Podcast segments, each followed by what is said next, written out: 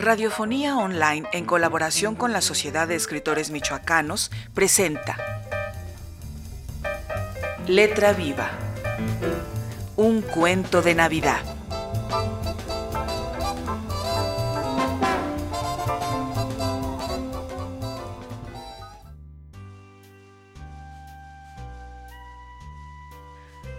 Amables escuchas de nuestra querida radiofonía online, esta es la tercera Navidad que pasamos junto a ustedes. Muchas gracias por ello.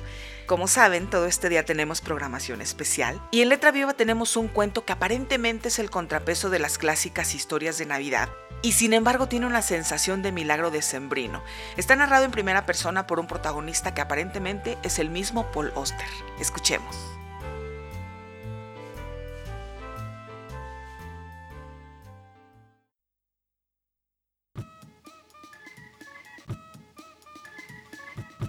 El cuento de Navidad de Oggy Wren, de Paul Oster. Le oí este cuento a Oggy Wren. Dado que Oggy no queda demasiado bien en él, por lo menos no todo lo bien que a él le habría gustado, me pidió que no utilizara su verdadero nombre. Aparte de eso, toda la historia de la cartera perdida, la anciana ciega y la comida de Navidad es exactamente como él me la contó. Oggy y yo nos conocemos desde hace casi 11 años. Él trabaja detrás del mostrador de un estanco en la calle Kurt, en el centro de Brooklyn. Y como es el único estanco que tiene los puritos holandeses que a mí me gusta fumar, entro allí bastante a menudo. Durante mucho tiempo apenas pensé en Oggy Wren. Era el extraño hombrecito que llevaba una sudadera azul con capucha y me vendía puros y revistas el personaje pícaro y chistoso que siempre tenía algo gracioso que decir acerca del tiempo, de los Mets o de los políticos de Washington, y nada más. Pero luego, un día, hace varios años, él estaba leyendo una revista en la tienda cuando casualmente tropezó con la reseña de un libro mío. Supo que era yo porque la reseña iba acompañada de una fotografía, y a partir de entonces las cosas cambiaron entre nosotros. Yo ya no era simplemente un cliente más para Oggy. Me había convertido en una persona distinguida. A la mayoría de la gente le importan un comino los libros y los escritores, pero resultó que Oggy se consideraba un artista. Ahora que había descubierto el secreto de quién era yo, me adoptó como un aliado, un confidente, un camarada. A decir verdad, a mí me resultaba bastante embarazoso. Luego, Casi inevitablemente llegó el momento en que me preguntó si estaría dispuesto a ver sus fotografías. Dado su entusiasmo y buena voluntad, no parecía que hubiera manera de rechazarle. Dios sabe qué esperaba yo. Como mínimo, no era lo que Oggy me enseñó al día siguiente. En una pequeña trastienda sin ventanas abrió una caja de cartón y sacó 12 álbumes de fotos negros e idénticos. Dijo que aquella era la hora de su vida, y no tardaba más de cinco minutos al día en hacerla.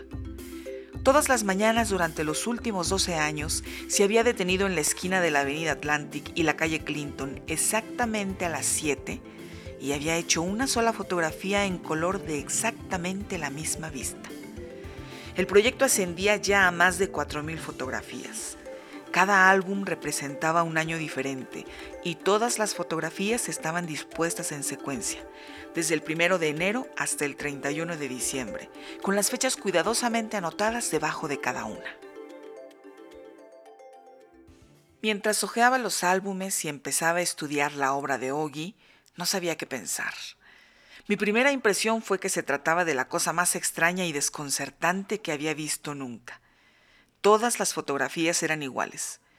Todo el proyecto era un curioso ataque de repetición que te dejaba aturdido. La misma calle y los mismos edificios, una y otra vez. Un implacable delirio de imágenes redundantes.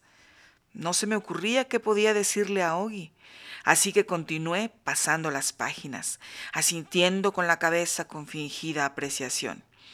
Oggy parecía sereno, mientras me miraba con una amplia sonrisa en la cara, pero cuando yo llevaba varios minutos observando las fotografías, de repente me interrumpió y me dijo, Vas demasiado deprisa.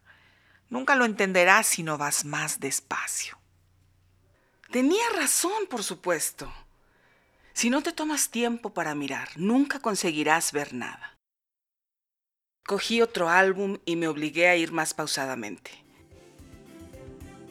Presté más atención a los detalles, me fijé en los cambios en las condiciones meteorológicas, observé las variaciones en el ángulo de la luz a medida que avanzaban las estaciones.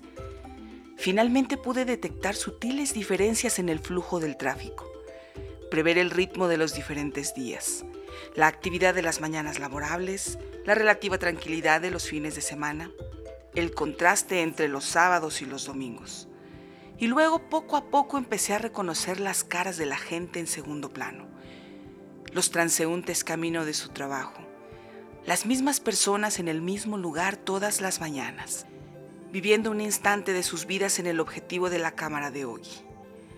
Una vez que llegué a conocerles, empecé a estudiar sus posturas, la diferencia en su porte de una mañana a la siguiente, tratando de descubrir sus estados de ánimo por estos indicios superficiales, como si pudiera imaginar historias para ellos, como si pudiera penetrar en los invisibles dramas encerrados dentro de sus cuerpos. Cogí otro álbum. Ya no estaba aburrido ni desconcertado como al principio. Me di cuenta de que Ogi estaba fotografiando el tiempo, el tiempo natural y el tiempo humano y lo hacía plantándose en una minúscula esquina del mundo y deseando que fuera suya, montando guardia en el espacio que había elegido para sí. Mirándome mientras yo examinaba su trabajo, Ogi continuaba sonriendo con gusto. Luego, casi como si hubiera estado leyendo mis pensamientos, empezó a recitar un verso de Shakespeare. Mañana y mañana y mañana murmuró entre dientes. El tiempo avanza con pasos menudos y cautelosos. Comprendí entonces que sabía exactamente lo que estaba haciendo. Eso fue hace más de dos mil fotografías. Desde ese día Ogi y yo hemos comentado su obra muchas veces, pero hasta la semana pasada no me enteré de cómo había adquirido su cámara y empezado a hacer fotos. Ese era el tema de la historia que me contó, y todavía estoy esforzándome por entenderla.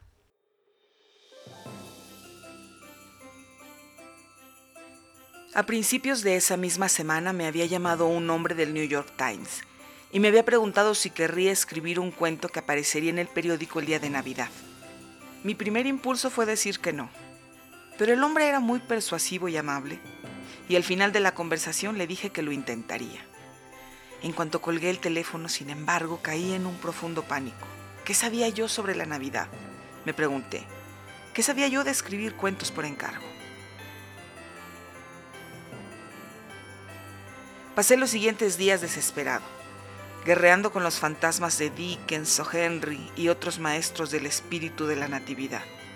Las propias palabras cuento de Navidad tenían desagradables connotaciones para mí, en su evocación de espantosas efusiones de hipócrita sensiblería y melaza. Ni siquiera los mejores cuentos de Navidad eran otra cosa que sueños de deseos, cuentos de hadas para adultos, y por nada del mundo me permitiría escribir algo así. Sin embargo, ¿cómo podía nadie proponerse escribir un cuento de Navidad que no fuera sentimental? Era una contradicción en los términos, una imposibilidad, una paradoja. Sería como tratar de imaginar un caballo de carrera sin patas o un gorrión sin alas. No conseguía nada. El jueves salí a dar un largo paseo, confiado en que el aire me despejaría la cabeza. Justo después del mediodía entré en el estanco para reponer mis existencias, y ahí estaba Ogi, de pie detrás del mostrador, como siempre. Me preguntó cómo estaba. Sin proponérmelo realmente me encontré descargando mis preocupaciones sobre él. ¿Un cuento de Navidad? dijo él cuando yo hube terminado. ¿Solo eso? Si me invitas a comer, amigo mío, te contaré el mejor cuento de Navidad que hayas oído nunca, y te garantizo que hasta la última palabra es verdad. Fuimos a Jack's, un restaurante angosto y ruidoso que tiene buenos sándwiches de pastrami y fotografías de antiguos equipos de los Dodgers colgadas en las paredes. Encontramos una mesa al fondo, pedimos nuestro almuerzo y luego Oggy se lanzó a contarme su historia.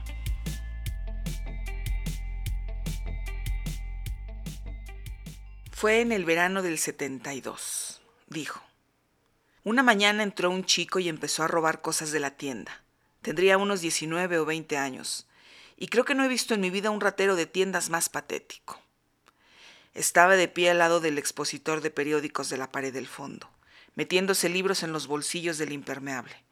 Había mucha gente junto al mostrador en aquel momento, así que al principio no le vi, pero cuando me di cuenta de lo que estaba haciendo, empecé a gritar.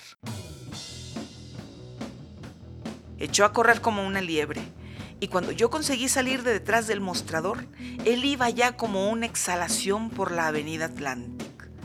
Le perseguí más o menos media manzana y luego renuncié. Se le había caído algo, y como yo no tenía ganas de seguir corriendo, me agaché para ver lo que era. Resultó que era su cartera. No había nada de dinero, pero sí su carnet de conducir junto con tres o cuatro fotografías. Supongo que podía haber llamado a la poli para que le arrestara.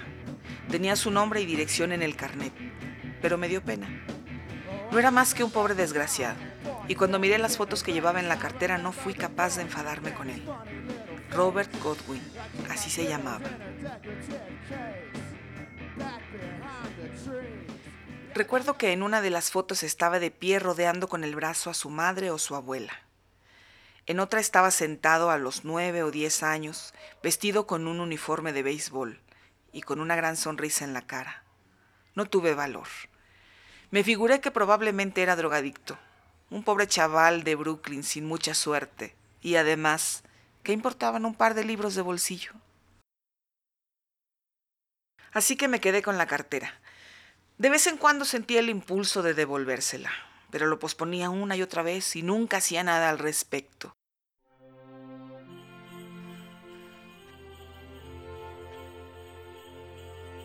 Luego llega la Navidad y yo me encuentro sin nada que hacer. Generalmente el jefe me invita a pasar el día en su casa, pero ese año él y su familia estaban en Florida visitando a unos parientes. Así que estoy sentado en mi piso esa mañana compadeciéndome un poco de mí mismo y entonces veo la cartera de Robert Godwin sobre un estante de la cocina. Y pienso, ¿qué diablos? ¿Por qué no hacer algo bueno por una vez? Así que me pongo el abrigo y salgo para devolver la cartera personalmente.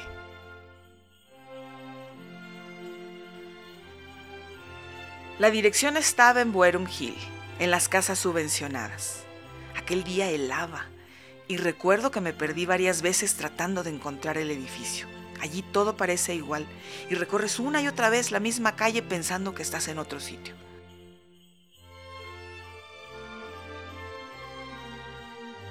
Finalmente encuentro el apartamento que busco y llamo al timbre.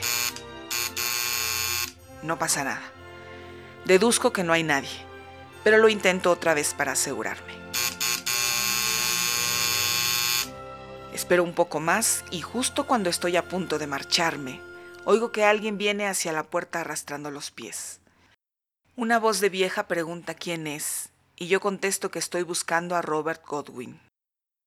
¿Eres tú, Robert? Dice la vieja.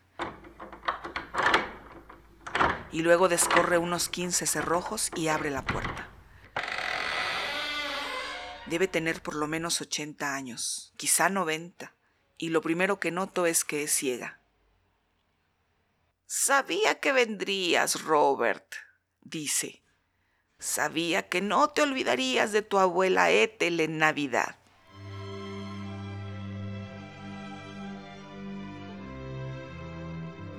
Y luego abre los brazos como si estuviera a punto de abrazarme. Yo no tenía mucho tiempo para pensar, ¿comprendes? Tenía que decir algo de prisa y corriendo, y antes de que pudiera darme cuenta de lo que estaba ocurriendo, oí que las palabras salían de mi boca. Está bien, abuela Ethel, dije. He vuelto para verte el día de Navidad. No me preguntes por qué lo hice, no tengo ni idea. Puede que no quisiera decepcionarla o algo así, no lo sé. Simplemente salió así. Y de pronto, aquella anciana me abrazaba delante de la puerta y yo la abrazaba a ella.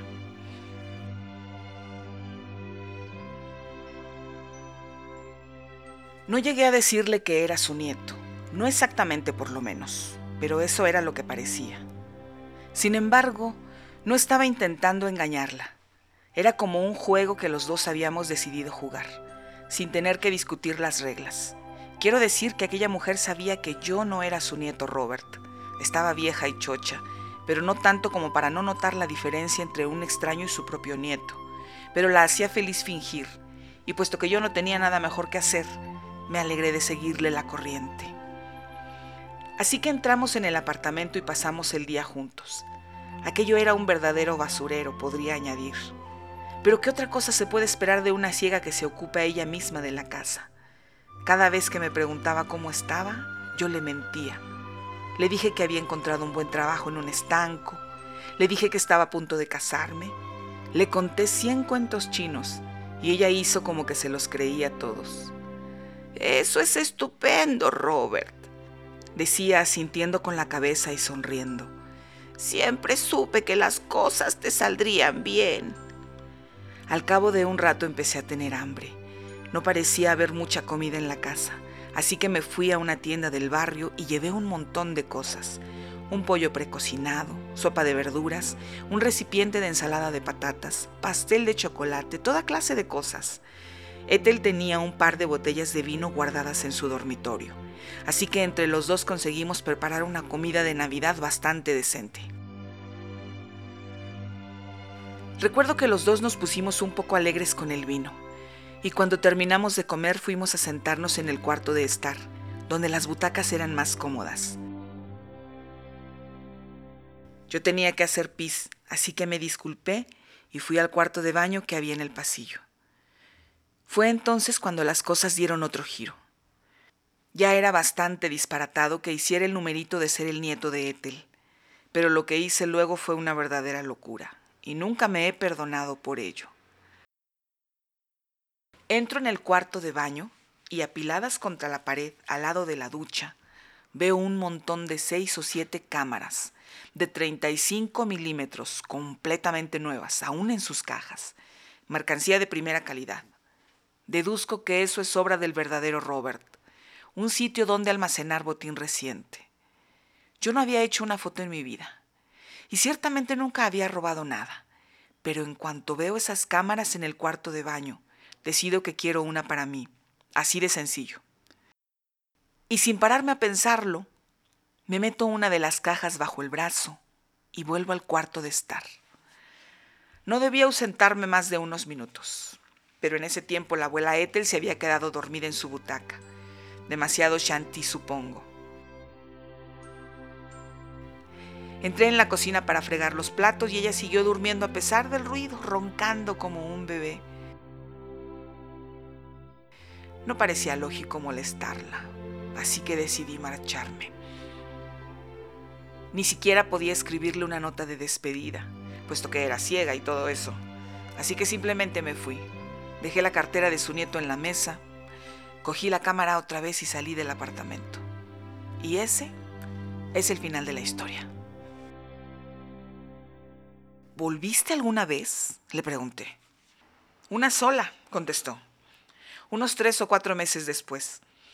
Me sentía tan mal por haber robado la cámara que ni siquiera la había usado aún. Finalmente tomé la decisión de devolverla, pero la abuela Ethel ya no estaba allí. No sé qué le había pasado, pero en el apartamento vivía otra persona y no sabía decirme dónde estaba ella. Probablemente había muerto. Sí, probablemente. Lo cual quiere decir que pasó su última Navidad contigo. Supongo que sí. Nunca se me había ocurrido pensarlo. Fue una buena obra, Ogi. Hiciste algo muy bonito por ella. Le mentí y luego le robé. No veo cómo puedes llamarle a eso una buena obra. La hiciste feliz. Y además la cámara era robada. No es como si la persona a quien se la quitaste fuese su verdadero propietario. Todo por el arte, ¿eh, Paul? Ah, yo no diría eso, pero por lo menos le has dado un buen uso a la cámara. Y ahora tú tienes tu cuento de Navidad, ¿no? ¿Sí? Dije, supongo que sí. Hice una pausa durante un momento, mirando a Ogi mientras una sonrisa malévola se extendía por su cara. Yo no podía estar seguro, pero la expresión de sus ojos en aquel momento era tan misteriosa, tan llena del resplandor de algún placer interior, que repentinamente se me ocurrió que se había inventado toda la historia. Estuve a punto de preguntarle si se había quedado conmigo, pero luego comprendí que nunca me lo diría. Me había embaucado y eso era lo único que importaba. Mientras haya una persona que se la crea, no hay ninguna historia que no pueda ser verdad. Eres un nazo, dije. Gracias por ayudarme. Siempre que quieras, contestó él, mirándome aún con aquella luz maníaca en los ojos. Después de todo, si no puedes compartir tus secretos con los amigos, ¿qué clase de amigo eres? Supongo que estoy en deuda contigo. No, no, no. Simplemente escríbela como yo te la he contado y no me deberás nada. Excepto el almuerzo. Eso es, excepto el almuerzo. Devolví la sonrisa de Ogi con otra mía y luego llamé al camarero y pedí la cuenta.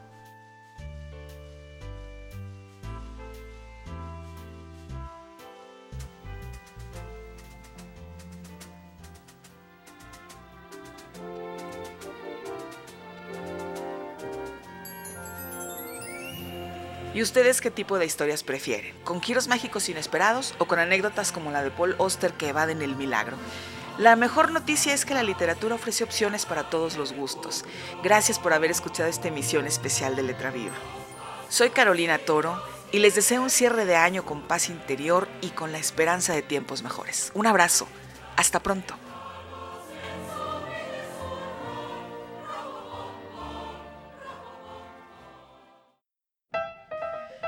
Radiofonía Online, en colaboración con la Sociedad de Escritores Michoacanos, presentó Letra Viva, un cuento de Navidad. Letra Viva es un proyecto cultural sin fines de lucro producido por Carolina Toro.